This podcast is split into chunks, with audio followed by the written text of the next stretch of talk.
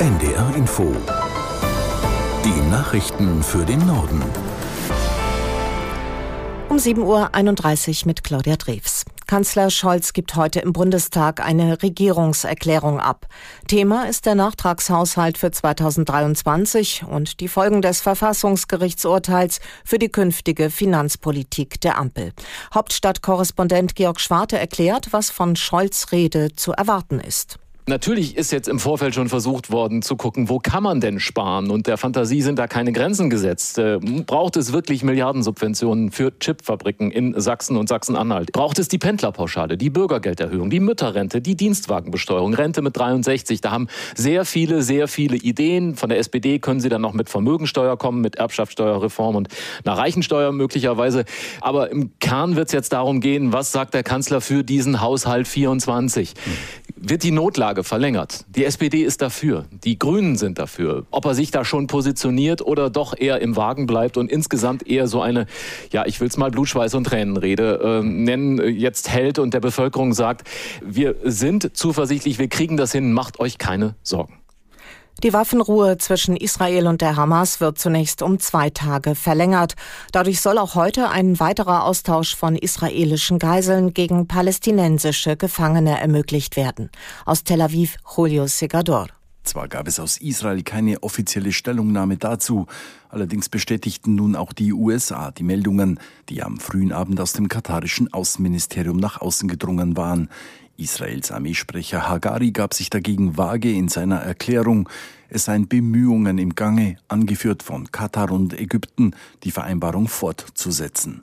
Premierminister Netanyahu äußerte sich nach einer Kabinettssitzung in der Nacht dazu nicht. Allerdings bestätigte sein Büro, dass der Regierung nun eine Liste mit zehn Namen von Geiseln vorliege, die heute freikommen sollen. Die elf israelischen Geiseln, die gestern freikamen, wurden in verschiedene Kliniken gebracht. Ihr Gesundheitszustand soll stabil sein, erklärte ein Vertreter des israelischen Gesundheitsministeriums Ministeriums in der Nacht. Im Tarifstreit um die Angestellten im öffentlichen Dienst rufen die Gewerkschaften heute zu einem bundesweiten Streiktag in Bildungseinrichtungen auf.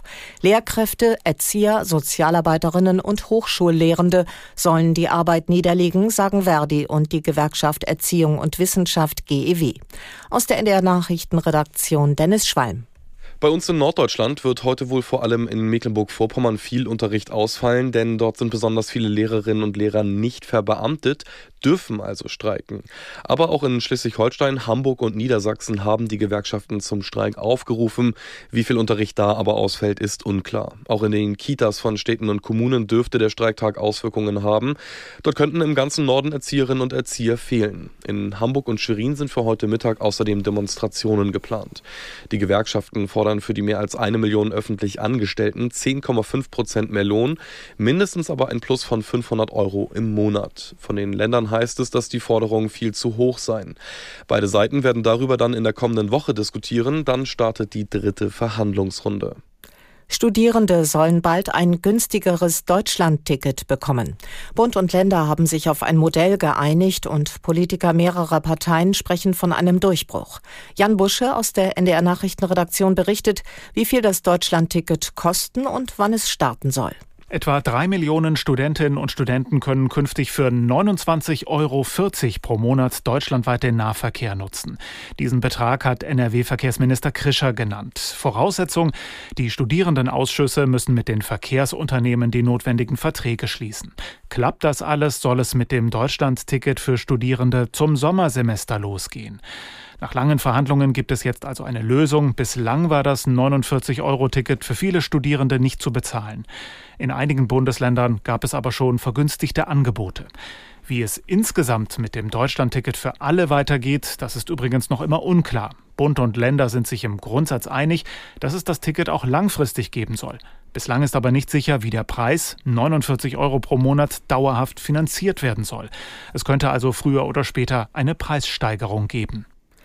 Im Südwesten Deutschlands hat der Wintereinbruch zu massiven Problemen geführt. Vor allem die Regionen rund um den Taunus in Hessen sowie westlich von Wiesbaden sind betroffen. Dort gab es viele Glatteisunfälle, zahlreiche Bäume stürzten unter der Schneelast um und blockierten die Straßen. Autofahrer blieben in Schneewehen stecken. In einer Schule in Wiesbaden mussten Kinder und Lehrer übernachten, weil die Straßen nicht mehr befahrbar waren. Die Behörden haben Anwohner aufgerufen, heute möglichst zu Hause zu bleiben. Viele Straßen sind weiterhin gesperrt. An den meisten Schulen in der Region gibt es Distanzunterricht. Die telefonische Krankschreibung sollte nach Ansicht des Hausärzteverbandes schnell wieder eingeführt werden. Für Verbandschef Bayer ist es nicht nachvollziehbar, dass dieses Vorgehen aus der Corona-Zeit derzeit nicht möglich ist.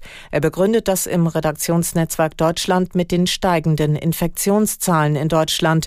Die Krankschreibung per Telefon wäre schon in diesem Winter eine dringend notwendige Entlastung, sagte Bayer. Die Regelung soll per Gesetz dauerhaft ermöglicht werden. Ein Entwurf dazu wird derzeit aber noch ausgearbeitet. Und das waren die Nachrichten.